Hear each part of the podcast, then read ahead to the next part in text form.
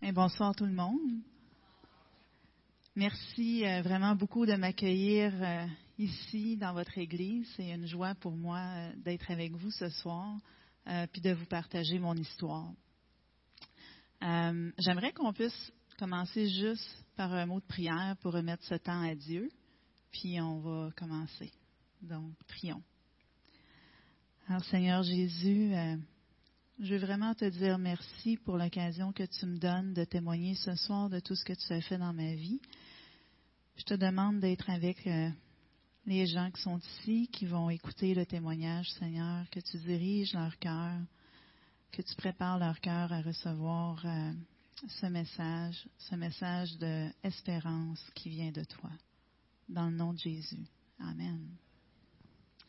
Alors, j'aimerais commencer par la lecture d'un psaume euh, qui va euh, un peu nous guider. Euh, c'est le psaume 34. C'est les versets 2 à 9. Alors, je vais lire. Si vous avez une Bible, vous pouvez ouvrir votre Bible. Sinon, je, je lis pour vous. Je veux remercier le Seigneur en tout temps. Que ma bouche ne cesse pas de le louer. Le Seigneur est toute ma fierté. Vous les humbles, réjouissez-vous de m'entendre le louer. Joignez-vous à moi pour dire la grandeur du Seigneur. Ensemble, proclamons bien haut qui il est. Je me suis adressé au Seigneur et il m'a répondu. Il m'a délivré de toutes mes craintes. Ceux qui lèvent les yeux vers lui rayonnent de joie. La honte n'assombrit plus leur front. Voilà un pauvre qui a crié au secours.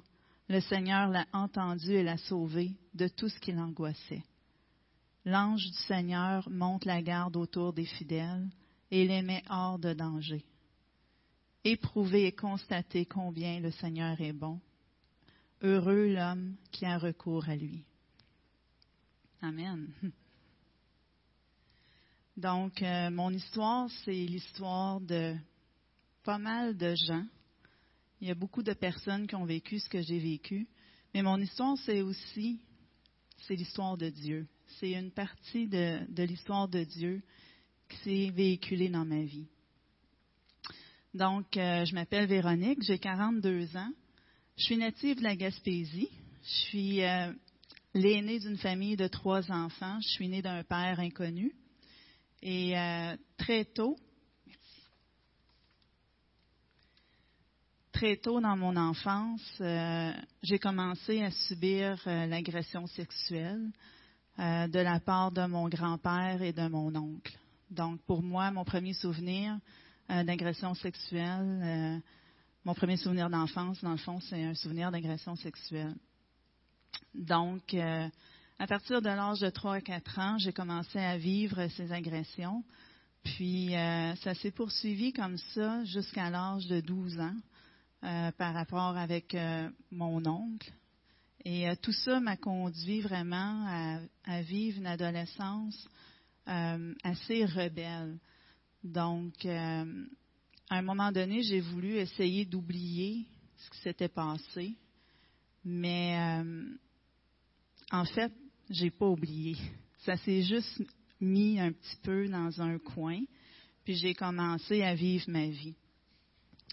Donc, euh, vers l'âge de 12 ans, j'ai commencé à consommer euh, de la drogue. J'ai commencé à fumer du pot. J'ai commencé à boire de la bière. Et puis, par la suite, ça a continué. Vers l'âge de 13-14 ans, je continuais aussi euh, de consommer des drogues toujours un peu plus fortes, comme à l'époque, c'était du mushroom, l'acide, et puis à l'âge de 16-17 ans, j'ai commencé à consommer de la cocaïne. À l'âge de 18 ans, je prenais du crack régulièrement. Et puis ça a été comme ça jusqu'à l'âge d'au moins 20 ans où j'ai consommé des drogues dures d'une façon assez euh, euh, répétée. Donc ça, c'était ma vie rebelle et, euh, et droguée. Et avec l'agression sexuelle, j'ai aussi développé ce qu'on appelle la sexualité impulsive. Donc, je voulais tellement qu'on m'aime, je voulais tellement être aimée pour qui j'étais que moi, je me donnais à n'importe qui. Puis dans le fond, euh, c'est un peu ce que mon oncle m'apprenait euh, quand j'étais plus petite. C'était comme ça qu'on m'aimait, c'était comme ça qu'on était aimé. Donc moi, je donnais mon corps pour être aimé. Fait que tout ça a vraiment pas aidé ma situation. J'ai développé beaucoup de honte, beaucoup de culpabilité. Euh, j'ai développé une colère qui était vraiment intense en moi parce que je n'aimais pas ce que je faisais. Je voulais être quelqu'un d'autre, mais je ne pouvais pas à ce moment-là. Euh, à l'âge de 19 ans, j'ai rencontré le père de mon garçon et euh, je suis tombée enceinte à 20 ans. J'ai eu mon fils à 21 ans. Et avec mon fils, j'ai vécu comme une sorte de régression dans le fond c'est que j'ai comme été retraumatisée par l'accouchement de ce que j'avais vécu euh, pendant que je vivais l'agression. Et puis ça, ça m'a euh, ça m'a un peu comme euh, éloignée de mon enfant, je dirais, surtout les deux premières années de sa naissance. Donc, je me culpabilisais encore plus parce que je trouvais que je n'étais pas une bonne mère, je ne savais pas comment aimer mon fils.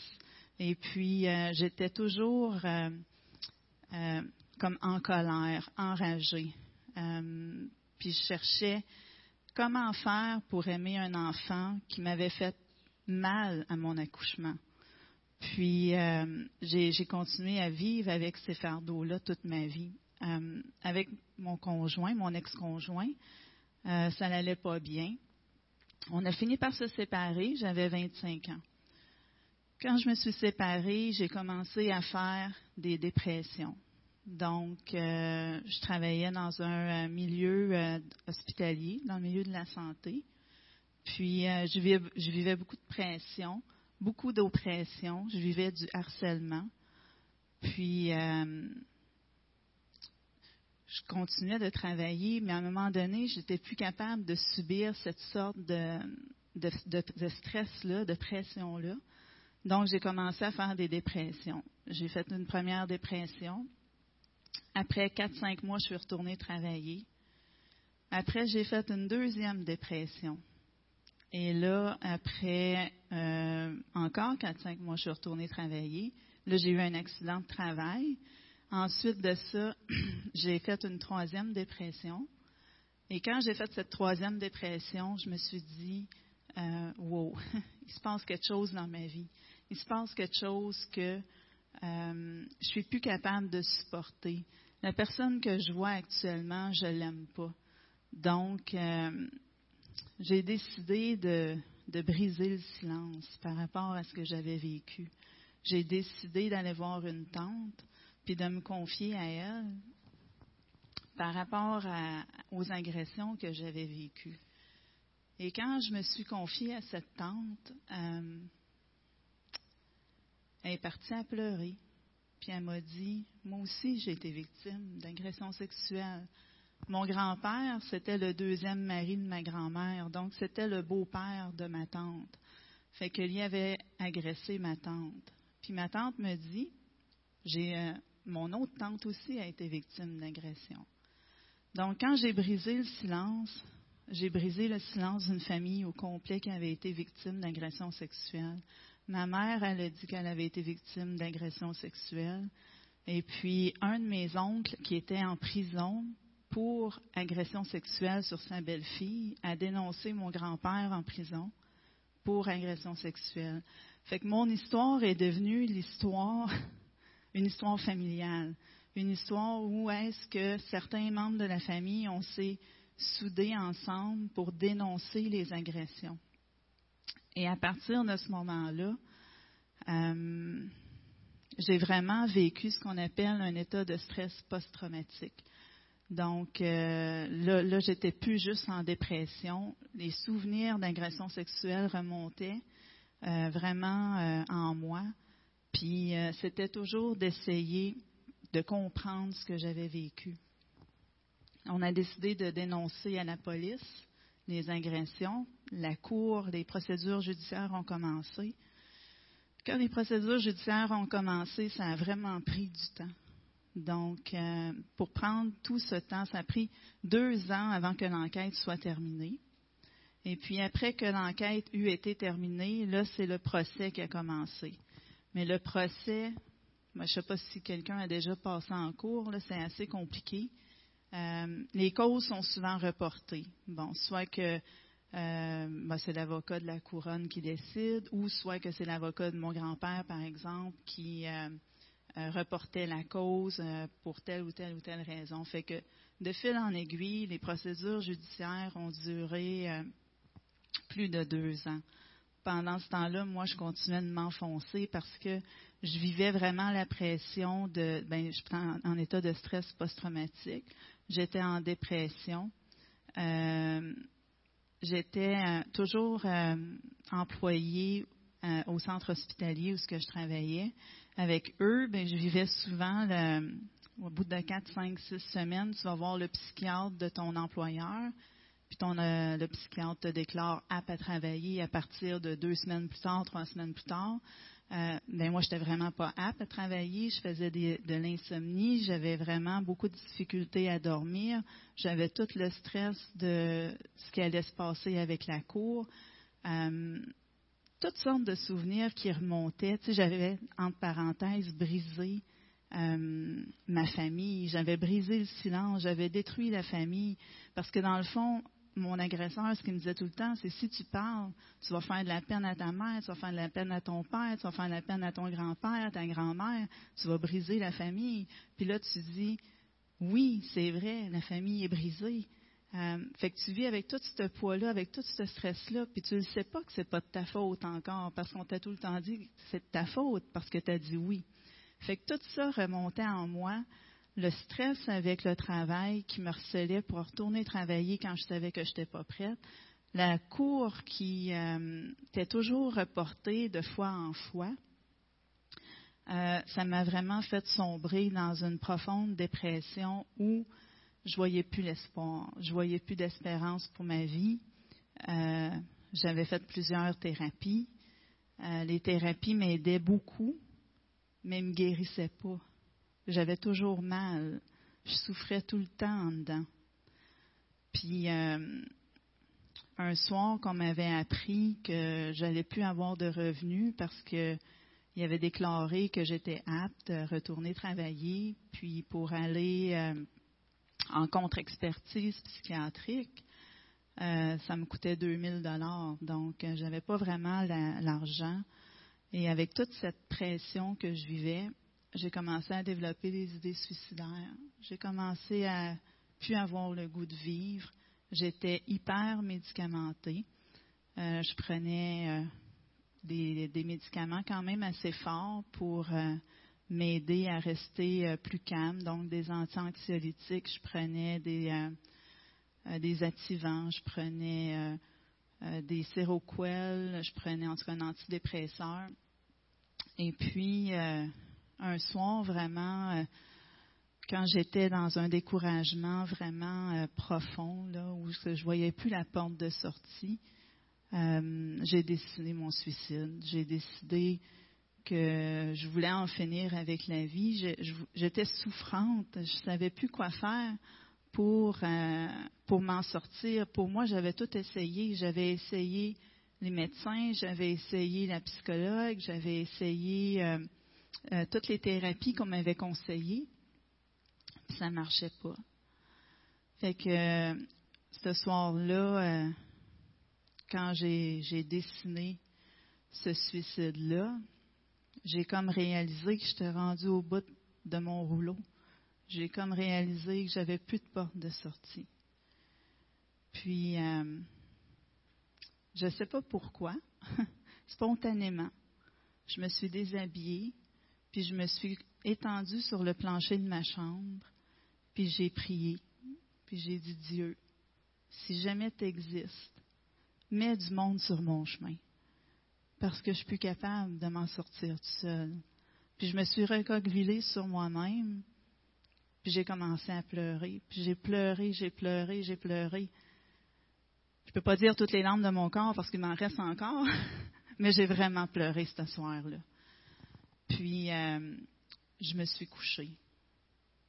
Puis moi, je voulais savoir, avant de me suicider, comment est-ce que le monde allait finir. Ça fait que j'ai dit, j'ai un Nouveau Testament ici qu'on avait donné à mon fils quand je l'ai fait baptiser. Ça fait que je vais l'ouvrir, puis euh, moi, je veux voir comment ce que le monde va finir. Fait que j'ai ouvert le Nouveau Testament, puis je suis allée lire dans l'Apocalypse. Fait que j'ai dit, euh, si je suis pour m'enlever la vie, je vais voir comment ce que le monde finit.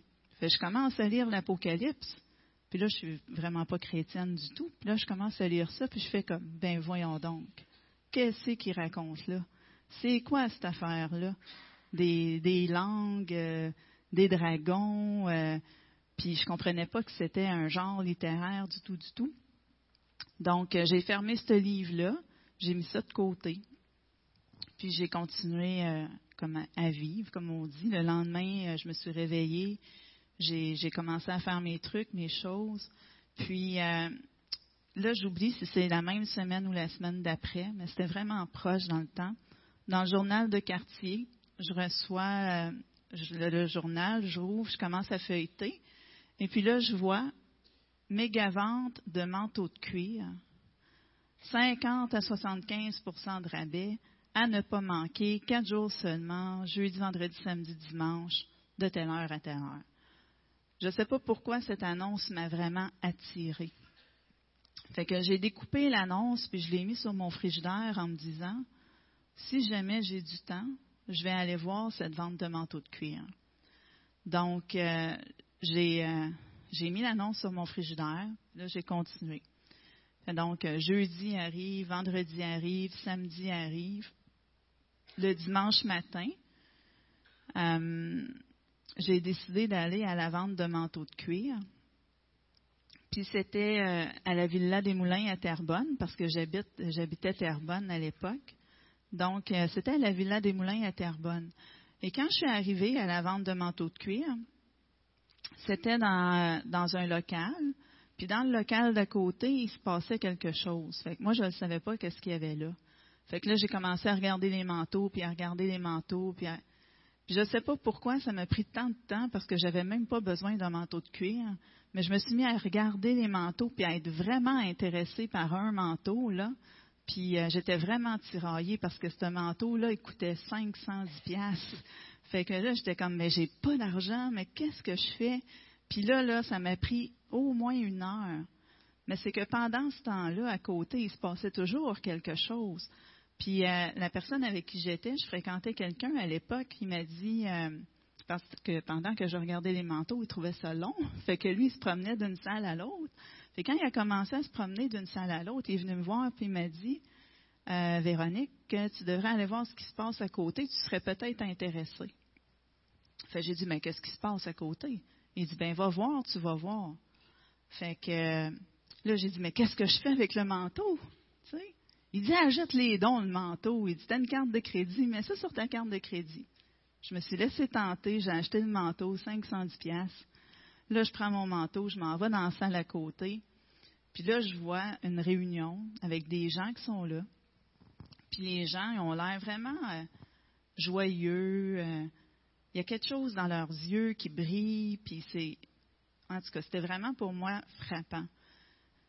Là, il y a quelqu'un qui s'en vient me voir, qui m'accueille, puis qui me dit Bonjour, comment ça va? Euh, Je dis Ça va bien.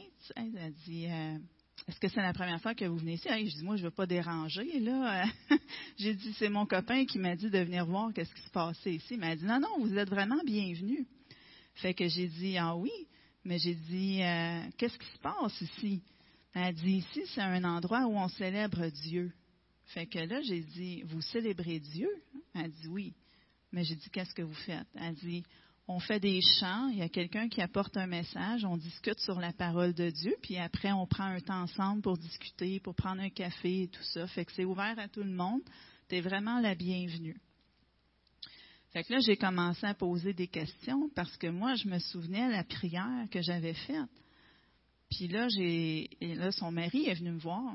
Puis euh, il a commencé vraiment à me parler de, ben, de Dieu, de la Bible, et m'invite à lire l'Évangile de Jean. Je ne sais pas si quelqu'un vous a déjà invité à lire l'Évangile de Jean, mais là, il m'invite à lire l'Évangile de Jean.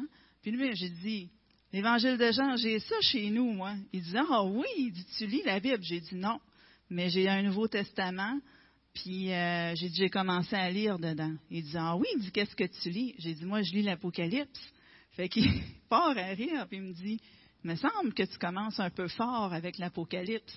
J'ai dit oui, moi je veux savoir comment est-ce que le monde finit. Ça fait que je pensais que c'était dans l'Apocalypse que j'allais trouver ça. Mais j'ai dit finalement, euh, je comprends pas ce que je lis. Fait qu'il dit, je te conseille de lire l'Évangile de Jean. Fait que ça reste de même. Je pars avec l'Évangile de Jean. Puis euh, il m'invite à revenir. Fait que ça a pris euh, peut-être un deux semaines avant, trois semaines avant que j'y retourne. Il faut juste que je vous dise que pendant ce temps-là, j'étais vraiment euh, dans ma dépression, mais encore un peu retombée dans l'alcool puis dans la drogue. Surtout dans les trois, quatre derniers mois, c'était vraiment intense. puis moi, je prenais pas juste une bière pour prendre une bière, je virais une brosse à chaque fois. Ça fait que quand j'arrivais le dimanche matin pour essayer d'aller à l'église, ben ça dépendait comment j'étais poqué la veille, tu sais. Si je m'étais couché trop tard, si j'avais viré une brosse puis que j'étais pas capable de me lever pour aller à l'église, ben j'y allais pas. Mais mon cœur était comme ben oui, vas-y voir qu'est-ce qui se passe. Fait qu'un dimanche que j'étais euh, quand même dans un pas pire état, je me suis habillée, j'ai vu que j'avais le temps d'aller à l'église. Fait que j'étais allée à l'église. Entre-temps, le soir, j'avais lu l'évangile de Jean. Mais euh, encore une fois, je lisais ça, puis je comprenais pas ce qui se passait dans ça. Je comprenais pas tout ce que ça voulait dire. Puis, à la limite, pour être franche, je trouvais ça un peu plate parce que je comprenais pas ce que je lisais. Fait que je retourne à l'église euh, peut-être un, deux, trois semaines plus tard. Et puis, euh, j'arrive. Puis là, c'est les chants de louange. Fait que moi, je m'assois en arrière, puis là, c'est les chants, tout le monde se lève. Puis là, ils commencent à chanter le chant Notre Père de Exo. Puis là, c'est Notre Père. Puis là, moi, je les regarde, puis je fais comme Aïe, aïe, gang de fucky, ça.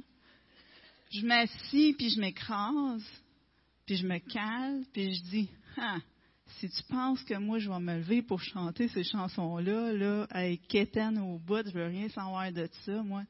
Fait que là, je m'assois, puis je me recule, puis là, je les regarde aller, puis là, je les trouvais vraiment zélés, là. C'était comme, ça chante, ça lève les bras, ça tape des mains, puis ça loue, là. Ça loue solide. Puis là, le message commence. Puis c'est euh, notre pasteur de l'époque, Patrice, qui apporte le message. Puis là, il commence son message en disant, aujourd'hui, on va poursuivre notre série dans l'Apocalypse. Puis là, mes yeux font comme, OK, aïe aïe, ça c'est fucké. Puis là, il commence à prêcher sur l'église de la Odyssée. Puis là, ça dit là-dedans, euh, tu es ni chaude ni froide, tu es tiède, je te vomirai de ma bouche, etc. Puis moi, je lisais ça dans l'Apocalypse, puis je comprenais absolument rien. Puis là, lui, commence à expliquer ce message-là, qu'est-ce que ça veut dire. Puis ça m'a vraiment, vraiment touchée. Puis c'était en le fond, ce qu'il disait, c'était que l'Église avait tellement reçu de Dieu, elle avait tellement été bénie par Dieu, qu'elle avait même oublié toutes ces bénédictions-là, puis qu'avec le temps, elle avait mis Dieu de côté. Puis là, il a fait son dessin. J'imagine que les chrétiens de longue date doivent connaître ce dessin. C'est un beau triangle avec un cercle.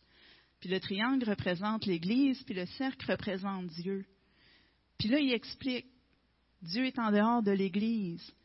Mais là, Dieu crie au peuple, si, remettez-moi au centre de votre vie.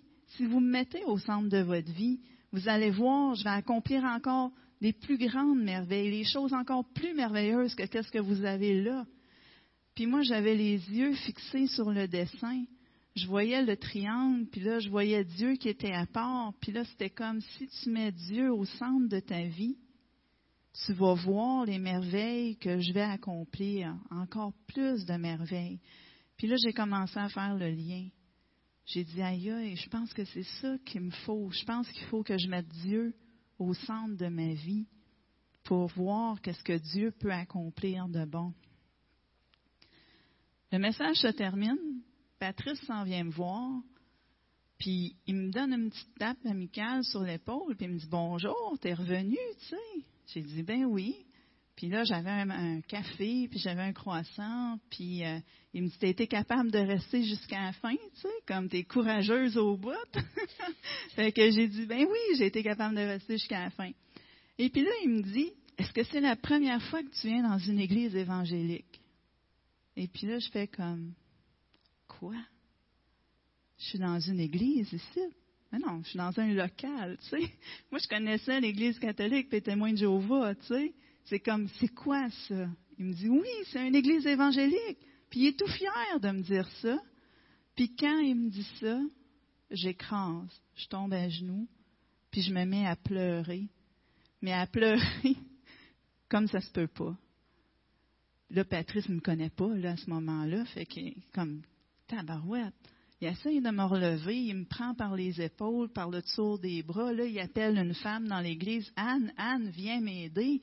Là, il s'en vient à la rescousse, il essaye de me prendre, de me relever, puis moi, je suis complètement euh, sans mots, je suis sous le choc total parce que comme pour la première fois, la première pensée qui m'est venue quand il m'a dit, tu es dans une église évangélique, c'est Dieu répond à ma prière. Puis je ne sais pas si vous êtes des chrétiens ou des non-chrétiens ou des chrétiens depuis longtemps, mais souvenez-vous, de cette impression que juste de réaliser Dieu existe. Dieu il est là pour vrai. C'est pas du fake là. Puis là j'ai crié, puis là met du monde sur mon chemin, il répond. Il met une église à ma disposition. Fait que c'est ça dans le fond pourquoi je suis tombée comme ça, pourquoi je me suis écrasée. Et puis là les autres il me prend, puis là il me dit aimerais-tu qu'on prie pour toi? Puis là, moi, je suis comme, je ne sais pas qu'est-ce qui se passe, OK? Je ne sais pas ce que je suis ici. Mais je ne sais même pas c'est quoi une église évangélique. Puis là, vous voulez prier pour moi? Je ne comprends rien. Mais si vous voulez prier, priez, là. je ne sais pas quoi dire d'autre. Fait que, il cherche une place pour prier, puis là, moi, je pleure, là. Puis là, il me traîne, ah, ce coin-là, il est pris. On cherche un autre coin. Ce coin-là, il est pris. On va aller dans l'autre salle à côté. Oh non, il y a une activité dans la salle. Fait qu'il dit, dans le vestiaire. Fait qu'on est allé dans le vestiaire pour prier. Puis là, il met sa main dans les airs, puis une main sur mon épaule, puis il commence à louer Dieu, puis à prier Dieu. Puis moi, je regarde, puis je fais encore une fois, c'est fucké. C'est fucké mais je veux oser croire que ça peut être correct. Puis Anne qui prie pour moi avec ses deux mains, puis elle me flatte le visage, puis elle me dit juste, tu me fais tellement penser à moi quand je suis venue à Christ. Tu me fais tellement penser à moi quand je suis venue à Christ. Tu me fais tellement penser à moi quand je suis venue à Christ. Puis moi, je suis comme, mais c'est quoi ça, venir à Christ? Tu sais? fait que ça, c'est ma première expérience dans l'Église. Euh, un accueil chaleureux des gens qui m'ont pris comme j'étais, qui ont prié pour moi, puis qui m'ont euh, qui m'ont euh, vraiment euh, ouvert la porte. Et et là j'ai pas commencé à aller à l'église chaque semaine après ça parce que mais j'étais vraiment contente parce que là je commençais à découvrir Dieu puis à dire waouh ça se peut que Dieu existe vraiment Dieu il a répondu à ma prière Dieu, il met du monde sur mon chemin. C'est que là, je suis vraiment comme encouragée de poursuivre, euh, de poursuivre ma vie, de poursuivre ma démarche. Ça fait que je commence à aller à l'église, euh, ben, quand je peux, quand je suis pas trop poquée, parce que j'ai encore un pied dans le monde, puis là, je commence à avoir un pied dans l'église. Ça fait que quand je sors pas le vendredi soir, le samedi, quand je suis pas trop maganée, puis que j'arrive à me lever à l'heure le dimanche matin, je vais à l'église. Mais aussi, tu sais, je suis toujours dans ma dépression, je suis toujours euh, dans les troubles de sommeil et tout. Mais à chaque fois que j'allais à l'église, à chaque dimanche que, que j'y allais, c'est comme si Dieu il me parlait directement dans mon cœur.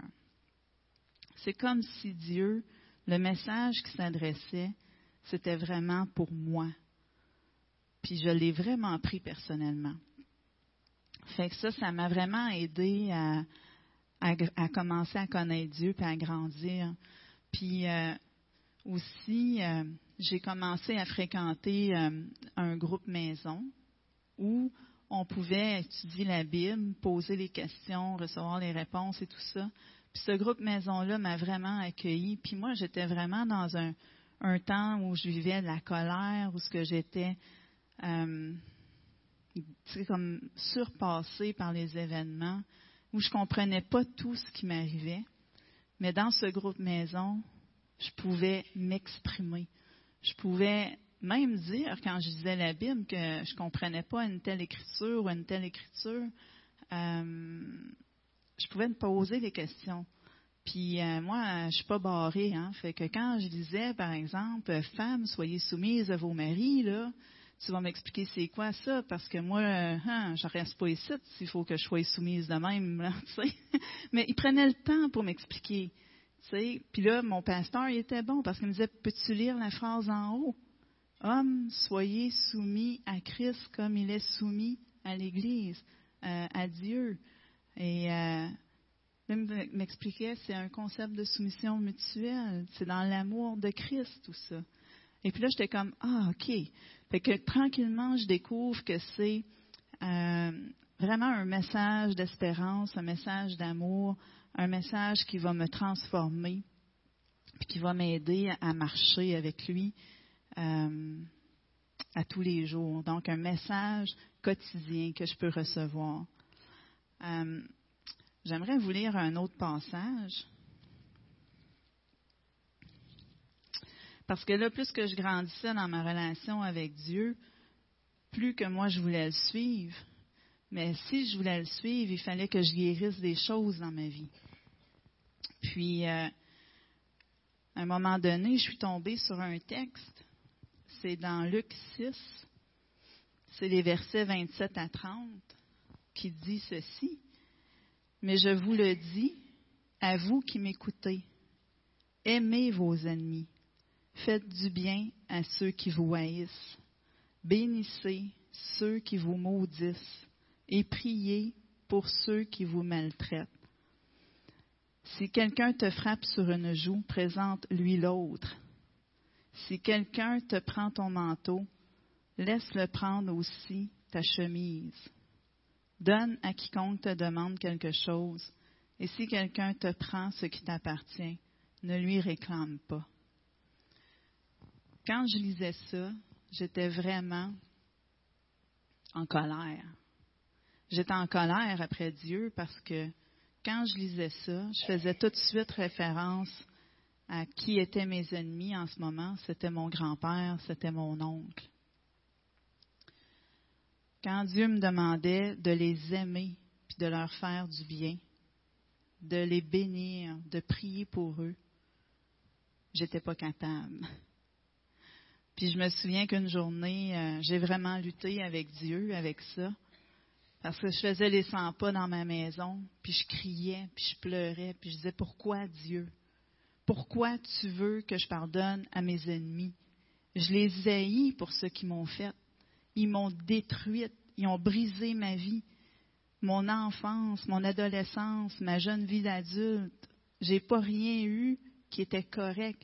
Puis tu voudrais que moi je leur pardonne, puis que je les aime, puis que je les bénisse, puis que je prie pour eux. Ça fait que j'ai lutté avec ce verset-là pendant vraiment plusieurs mois. Mais ma marche avec Dieu était vraiment sincère. Je voulais vraiment connaître Dieu puis marcher avec lui. Ça fait qu'un jour, à mon église, il y a eu un, un, homme qui est venu prêcher, un évangéliste, euh, au nom de Richard Toupin. Est-ce que quelqu'un connaît Richard Toupin? Oui. Il est venu prêcher. Ben, il vient dans mon église, puis euh, il prêchait cette, euh, cette journée-là. Et puis, comme un évangéliste, tout bon évangéliste, il fait l'appel à suivre Jésus après ça. Puis il dit, je sais pas où ce que tu es rendu dans ta vie aujourd'hui, mais si tu veux suivre le Seigneur, si tu veux suivre Jésus, viens, approche-toi en avant, on va prier pour toi. Et puis j'étais déchirée à l'intérieur, j'étais vraiment brisée. Et puis je commence à pleurer. Moi, j'ai beaucoup pleuré dans mon parcours, hein, je sais pas.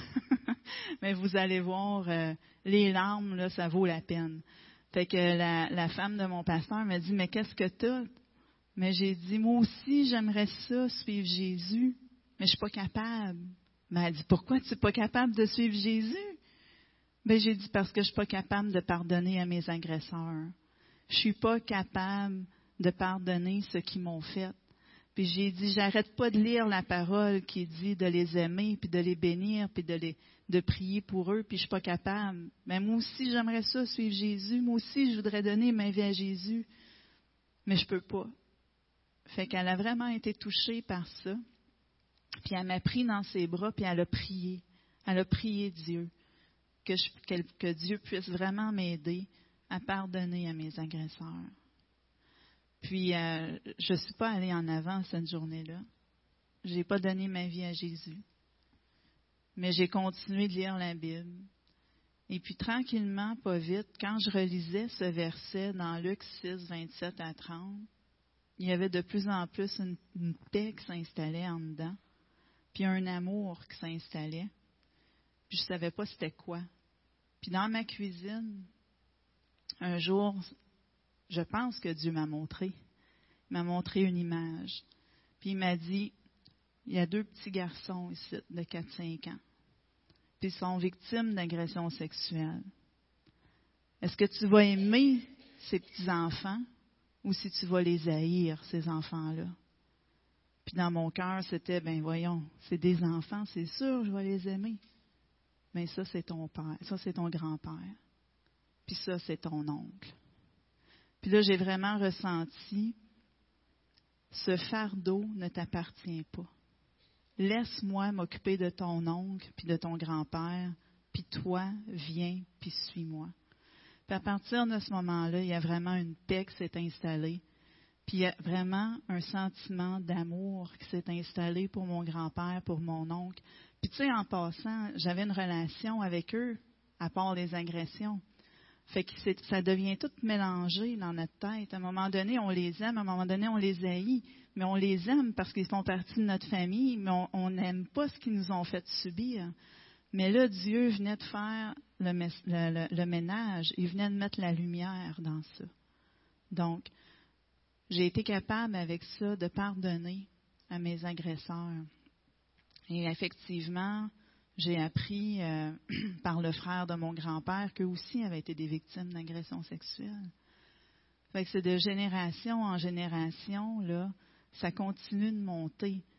Et euh, vraiment de pouvoir laisser à Dieu s'occuper de mes agresseurs, puis moi de me préoccuper de ma santé, ma santé spirituelle, puis ma santé physique, puis ma santé mentale.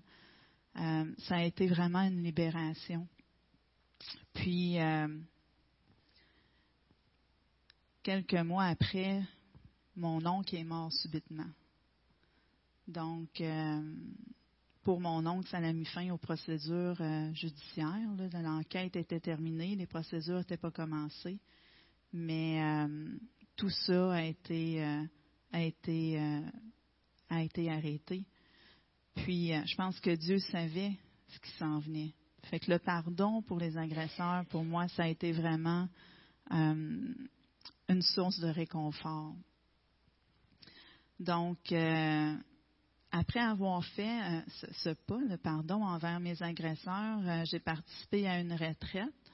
Et à cette retraite-là, parce que je suis toujours un peu, tu sais, comme je vais à l'église, je vais pas à l'église. Et puis, euh, il se passe euh, des événements dans ma vie et euh, des événements qui vont parfois me, caler. Moi, j'ai dessiné une montagne pendant ma dépression. Puis dans la montagne, ben, il y a des moments où tu montes dans la montagne, puis là, tu, tu trébuches, tu tombes, tu redescends, mais tu redescends jamais aussi bas que tu étais. Tu continues toujours de gravir la montagne puis euh, au bout de la montagne, j'avais dessiné la croix pour dire ça c'est la paix avec Christ. Mais euh, fait que c'était ça les luttes que je vivais tout le temps au fur et à mesure que, que j'avançais dans mon parcours avec Dieu. J'apprenais à découvrir Dieu, mais il y avait toujours mes luttes, mes combats, la cour qui était reportée, mon, euh, mon employeur qui, qui me harcelait, pour retourner travailler. Puis finalement, je suis allée en contre-expertise, j'ai gagné ma contre-expertise, puis mon dossier a été référé à l'IVAC, c'est euh, l'indemnisation pour les victimes d'actes criminels. Donc, euh, quand mon, dossier a été référé à l'UVAC, ça a vraiment allégé euh, ce que je ressentais parce qu'eux ont tout pris en charge. Et puis, mon employeur avait plus d'affaires à moi. Et puis là, j'ai pu vraiment mieux remonter la pente, comme on dit. Mais juste avant que j'apprenais que j'allais être coupée de mes revenus, ça m'avait vraiment jeté à terre, puis les idées suicidaires étaient revenues. Puis euh, j'étais allée euh, dans ma balançoire à l'extérieur, puis là j'avais pris euh, pas mal de médicaments, puis j'avais fumé du pot par-dessus ça, puis j'espérais juste mourir. puis parce que c'est ça, je marchais avec Dieu, mais le découragement prenait souvent le dessus. Fait que cette journée-là, le téléphone a sonné. C'était la femme de mon pasteur qui m'invitait d'aller à une retraite. Et euh, j'ai vraiment pris ce, temps de retraite euh, pour dire peut-être que c'est Dieu qui m'envoie un message, peut-être que c'est Dieu qui veut que j'aille à cette retraite-là. Ça fait que j'ai dit oui pour participer à la retraite. Puis juste pour vous dire, je suis allée à la retraite avec un trois et demi de potes dans mes poches, moi. Parce que je me suis dit, là, si c'est plate, si je panique, si j'angoisse, je m'en va dans le bois puis je règle mon problème, tu sais. Mais euh, curieusement, à cette retraite-là, j'ai pas eu besoin de rien. Puis euh, à cette retraite-là, il y avait un thème. Puis le thème, c'était là où est ton euh, là où est ton trésor, là aussi sera ton cœur. Et puis c'était vraiment intéressant les études qu'on a eues par rapport à ça. Puis à la fin, il nous demandait euh, d'écrire une prière à Dieu.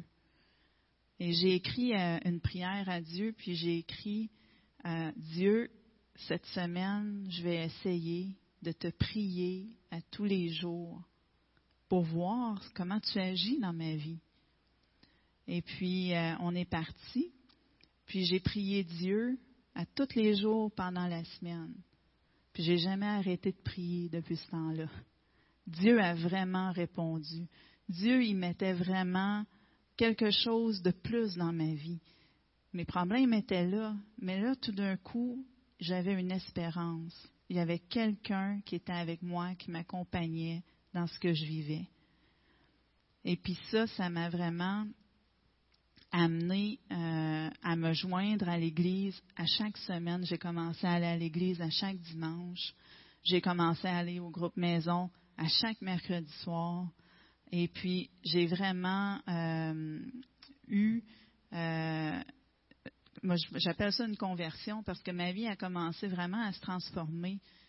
C'était vraiment rapide. C'était comme de jour en jour, je voyais l'espérance de Dieu dans ma vie. Puis je m'accrochais à lui comme à une bouée de sauvetage. Puis c'était comme, OK, c'était la dernière chose que j'avais à essayer. Puis là, ça marche. Fait que je veux pas perdre ça du tout, du tout, du tout. Fait que je m'accroche, puis je persévère, puis je marche avec Dieu. Fait que euh, je me suis fait baptiser au mois d'août qui a suivi. Euh, j'ai eu euh, le, ben j'ai passé en cours avec mes agresseurs au mois de juin. Je me suis fait baptiser au mois d'août. Au mois de septembre de l'année d'après, j'ai commencé à suivre une formation dans une école de théologie parce que quand j'ai compris vraiment que Dieu avait sauvé ma vie, je me disais, il faut que je sois formée. Parce que moi, je veux servir Dieu, je veux lui donner ma vie. En tout cas, j'étais zélée, là. Tu sais, c'est comme euh, Jesus, comment est-ce qu'il appelle ça? Jesus Freak, là. Fait que j'étais vraiment, là, euh, Dieu a changé ma vie, je vais changer la vie de tout le monde, moi aussi. Puis là, après, ben, tu retombes sur terre un petit peu. ça ne marche pas aussi bien qu'on pense que ça va marcher. Mais bref, j'ai vraiment senti que j'avais vraiment besoin d'être formée. Ça fait que j'ai commencé une formation à l'ETEM IBV euh, en septembre 2009. J'ai fait un certificat en théologie. Puis quand j'ai fini mon certificat, j'ai vraiment senti qu'il fallait que je continue, qu'il fallait que j'aille plus loin. Ça fait que j'ai poursuivi pour le bac. Euh, je suis encore étudiante au bac d'ailleurs. Puis euh, après ça, au mois de novembre 2009, ben, j'ai rencontré Peter. Peter qui commençait à venir à notre église euh, quelques mois auparavant. Puis on a vraiment développé des liens d'amitié. On a commencé à se fréquenter. Et puis, on s'est mariés au mois d'octobre 2011.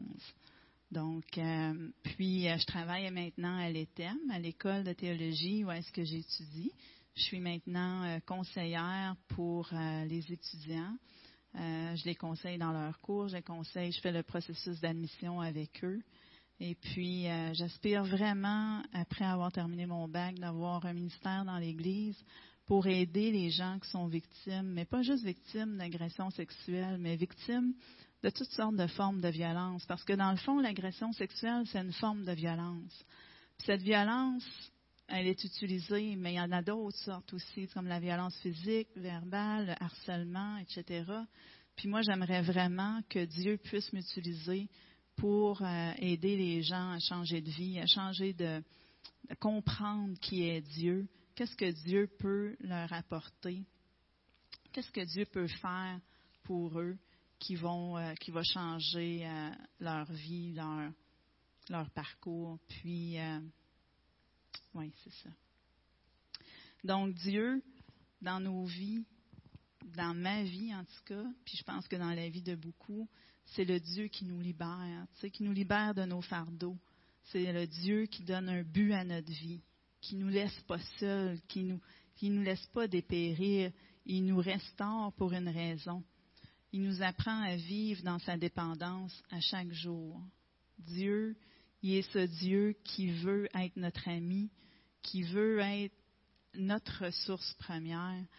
Puis euh, c'est à chaque jour. Puis là, ça fait huit ans que je suis chrétienne. Puis euh, depuis ces huit années, il y a eu ces trois, quatre années qui étaient vraiment intenses dans ma vie avec Dieu, où c'est que j'ai vécu toute cette transformation, puis où c'est que c'était euh, rapide et euh, tu sais comme comment guérir des agressions sexuelles, comment sortir de la victimisation?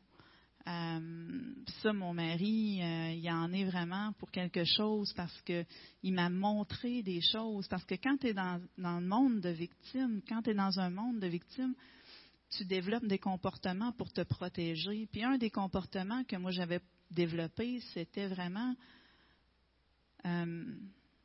t'es pas faite pour être avec quelqu'un, toi. Tu es trop enragé, tu es trop en colère, tu as trop de caractère, tu es faite pour être seule. Fait que quand je tombais en amour avec quelqu'un, ben il y avait tout le temps quelque chose qui arrivait que je mettais fin à la relation. Puis Peter m'a vraiment aimé parce que quand j'ai pété des coches, comme on dit, là, puis que je disais, euh, moi je m'en vais, euh, tu resteras tout seul. Euh, il me disait, si tu t'en vas, là, c'est toi qui mets fin à la relation. Hey, ça, ça fasse fort dans ton orgueil. Si je m'en vais, c'est moi qui mets fin à la relation. Puis là, il me disait, je t'aime. Je veux cheminer avec toi. Mais si tu vas, si tu t'en vas, tu mets fin à la relation. Puis là, j'étais assis dans les marches, là, avec un vrai combat à l'intérieur de moi, là comme presque deux, tu sais, le, diable puis l'ange. Va-t'en, tu mérites pas de rester là. Mais non, reste, va t'asseoir, discute. Comment ça, aller discuter? Va-t'en, tu le sais bien, il n'est pas fait pour toi, ce gars-là. Mais non, va parler avec. C'était vraiment comme ça, là. Pendant 20 minutes, une demi-heure. Puis là, tout d'un coup, je, je remontais. J'étais rouge, rouge de honte. Mais j'allais m'asseoir, puis là, on parlait c'est comme ça, tranquillement, pas vite, que ça a commencé à changer. Que finalement, euh, c'est pas vrai ça que je suis pas faite pour être avec quelqu'un. C'est pas vrai ça que j'ai trop de caractère. C'est tout un système de défense que tu montes pour te protéger, pour pas à souffrir, avoir à souffrir. Puis comme ça, ben on a, en tout cas, on a encore nos défis de couple comme tout le monde. Mais ce que je veux dire, c'est que j'ai été capable de sortir de la victimisation tranquillement. Puis ça, sortir de la victimisation, c'est vraiment quelque chose, euh, ben, je dirais, de merveilleux parce que tu n'es plus dans le même monde, tu vois plus le monde de la même façon, mais il y a vraiment des gestes concrets à poser. Puis ça, c'est Dieu qui peut nous aider, c'est Dieu qui nous révèle ces choses-là, c'est Dieu qui, qui nous aide. Euh, puis si j'avais pas eu, euh, mettons, Peter qui a sa relation avec Dieu, puis moi ma relation avec Dieu, peut-être qu'on n'aurait pas été capable, puis peut-être que j'aurais pas été capable de sortir de cette victimisation-là, parce que à n'importe quel autre gars que je disais ça, puis il me disait va-t'en, tu sais, fait que là je partais, relation est finie. Bon, ok, on va aller voir pour un autre gars, tu sais. Mais non, là il y a quelqu'un qui tient vraiment à toi puis qui veut ça, fait que euh, vivre dans la dépendance de Dieu dans tous les aspects de nos vies à chaque jour. Donc, euh, avec Dieu, c'est possible d'être libéré de son passé. Dieu a vraiment changé ma vie. Euh, tout mon passé d'agression sexuelle, les gens pourraient dire Oh, pauvre toi, tu sais ce que tu as vécu, c'est vraiment pénible et tout. Oui, c'était pénible. Mais Dieu a changé ça. Il a fait de ce passé-là une passion pour aider les gens qui ont vécu la même chose. Ça fait que pour moi, c'est si j'avais pas toute cette expérience, tout ce bagage-là, comment est-ce que je pourrais apporter ça aux gens pour donner cet encouragement, puis cette, espérance en Dieu aussi que, que Dieu peut transformer? Puis euh, l'autre chose aussi, c'est comme, tu sais, je vous parlais des thérapies puis tout ça, mais c'est pas pour dire que c'est pas bon les thérapies là. Ça m'a vraiment beaucoup aidé. Ça m'a donné des outils pour être capable de comprendre ce que j'avais vécu, comprendre c'est quoi les émotions, c'est quoi la honte, c'est quoi la culpabilité, la colère, la tristesse. Toutes ces émotions-là, on les a toutes. Ils servent à quelque chose. Ils, sont là pour véhiculer quelque chose aussi. Tu sais, si j'ai de la tristesse, c'est parce que j'ai vécu un événement qui m'a rendu triste. Si j'ai de la colère, c'est parce qu'il y a quelque chose qui m'a mis en colère. Mais toutes les thérapies m'ont vraiment aidé. Mais Dieu est comme venu sauver c'est ça qui s'est passé. Les thérapies, c'est des outils, puis Dieu, c'est celui qui sauve ta vie. Puis quand j'ai mis Dieu au centre de ma vie, c'est comme si tout ce que j'avais appris en psychologie, en thérapie, ça, faisait du sens. Tout se mettait en ordre, tout se mettait en place. Donc, euh, il y a des épreuves tout le temps, mais Dieu est là pour euh, nous aider à les surmonter. Euh, je pense aussi que c'est important de briser les tabous puis de briser le silence sans nécessairement dénoncer à la police parce que ce n'est pas une, étape qui est nécessaire, je crois, pour trouver la paix avec Dieu. Moi, dans mon cas, je l'ai faite. Euh, soit dit en passant, mon grand-père, a eu deux ans moins un jour dans la communauté, puis puisqu'il était trop malade, il a fait ses deux ans moins un jour chez son frère, sous surveillance. Fait que, encore une fois, si tu dénonces, je t'invite pas à dénoncer pour la vengeance. C'est dénoncer pour une libération, pour quelque chose que tu vis à l'intérieur. C'est toi. Si tu dénonces pour la sentence, tu vas vraiment être déçu parce que euh, c'est pas ça qui va régler ton problème. Mais Dieu, qui avait déjà transformé mon cœur, qui avait déjà transformé ma vie, qui m'avait déjà aidé à faire la paix avec mes agresseurs, à accorder le pardon à mes agresseurs, a permis euh, de prendre cette sentence comme c'est le résultat. Moi, ce que je voulais, c'était briser le silence. Je voulais que ça arrête dans notre famille. Puis, euh, puis Dieu s'occupe de mon grand-père. Fait que ça, pour moi, c'est une libération totale. Euh, je trouve aussi euh, Dieu, il a été capable à travers les événements, parce que je vous ai raconté un peu toute la drogue, l'alcool, euh, la sexualité impulsive et tout ça, m'a aidé à, faire la paix avec ces événements-là, puis à retrouver une dignité, la dignité que j'avais perdue, tu sais. Moi, je n'étais même pas capable de me faire appeler madame avant ou de m'imaginer comme une femme tellement je me sentais écrasée et tout. Puis Dieu qui revient, qui nettoie, qui lave ton, ton corps, qui te nettoie de tout, qui te redonne ta dignité. Euh, ça, pour moi, c'est quelque chose qui a été euh, une victoire, euh, une fierté. Donc, les promesses de Dieu, elles sont réelles, elles s'accomplissent. Le psaume 34 que j'ai lu tout à l'heure, euh, Dieu qui nous libère de toutes nos craintes, de nos angoisses. Et euh, ce que je voudrais dire de plus aussi, c'est que ça fait huit ans que je chemine avec Dieu. Puis comme je vous disais, Dieu a fait un gros ménage, a fait une libération incroyable. Mais, mais ça continue. Et puis, dernièrement, je ressentais vraiment l'appel que Dieu y mettait dans. Ben, l'année passée, premièrement, j'ai eu un temps où j'ai eu des nouveaux souvenirs qui sont remontés. Donc, sept nouveaux souvenirs d'agression sexuelle avec sept personnes différentes, toutes des amis de la famille presque. Puis à l'âge de 18 ans, j'ai été violée aussi par cinq personnes sur la drogue du viol. Ça fait que tout ça, Dieu m'a permis de l'amener à lui, puis euh, de demander pardon, tu sais, de dire, euh, je leur accorde le pardon euh, pour ce qu'ils ont fait. Et ça, c'est l'année passée. Puis, cette année, dernièrement, ce que j'ai vécu avec Dieu, c'est toi, Véronique, tu as été victime, tu as vécu des conséquences, tu as développé des mécanismes pour te protéger. Mais à travers ça, tu as blessé des personnes. Tu as fait du mal à des gens qui étaient autour de toi. Il y a des, il y a, des personnes qui t'ont vraiment aimé, puis à cause de, tout ce que tu as vécu, euh, tu as mal agi. Et Dieu m'a vraiment aidé à demander pardon pour ce que moi j'avais fait à mon tour.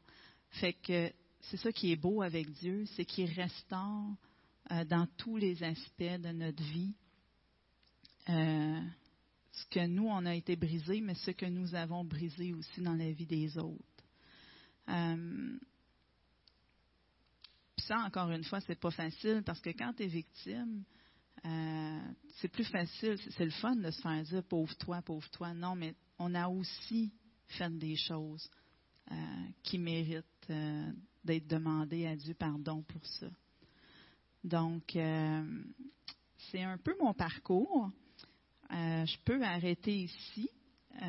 peut-être, j'aimerais ça peut-être vous lire un, autre texte que, que je me suis beaucoup accrochée à ce texte-là pendant que, que j'étais dans, dans la période d'épreuve. Mais euh, en tout cas, comme on a dit tantôt, je suis vraiment disponible. Mon témoignage, je le donne. Euh, et puis, euh, bon, ben, des fois, il y a des aspects que je vais dire, il y a d'autres choses que je ne dirai pas. J'y vais spontanément, mais je suis disponible pour répondre aux questions, pour parler des choses plus en profondeur. S'il y a des sujets, des choses que j'ai dites que vous voulez qu'on approfondisse ensemble. Ça va vraiment me faire plaisir. Je suis vraiment à l'aise de parler de mon histoire. Il n'y a pas de problème avec ça. Mais euh, un, texte dans Ésaïe qui a vraiment euh, touché mon cœur. Puis après, je vais finir avec un, autre psaume. Puis euh, ben, après, je vais passer le, le, micro à Donald. Donc, c'est Ésaïe 43. C'est les versets 1 à 3. Ça dit Peuple de Jacob, Maintenant, ton Créateur, lui qui t'a formé, Israël, le Seigneur te déclare, N'aie pas peur, je t'ai libéré, je t'ai engagé personnellement, tu m'appartiens. Quand tu traverseras l'eau, je serai avec toi. Quand tu franchiras les fleuves, tu ne t'y noieras pas. Quand tu passeras à travers le feu, tu ne t'y brûleras pas. Les flammes ne t'atteindront pas car moi, le Seigneur, je suis ton Dieu, moi l'unique vrai Dieu, le Dieu d'Israël, je suis ton Sauveur. Un texte que j'ai souligné en jaune, en rose, puis après en rouge. puis j'aimerais juste euh, finir avec le psaume 91 euh, dans les derniers euh, versets. 14 à 16. Il est attaché à moi, dit le Seigneur. Je le mettrai donc à l'abri. Je le protégerai parce qu'il sait qui je suis. S'il m'appelle au secours, je lui répondrai.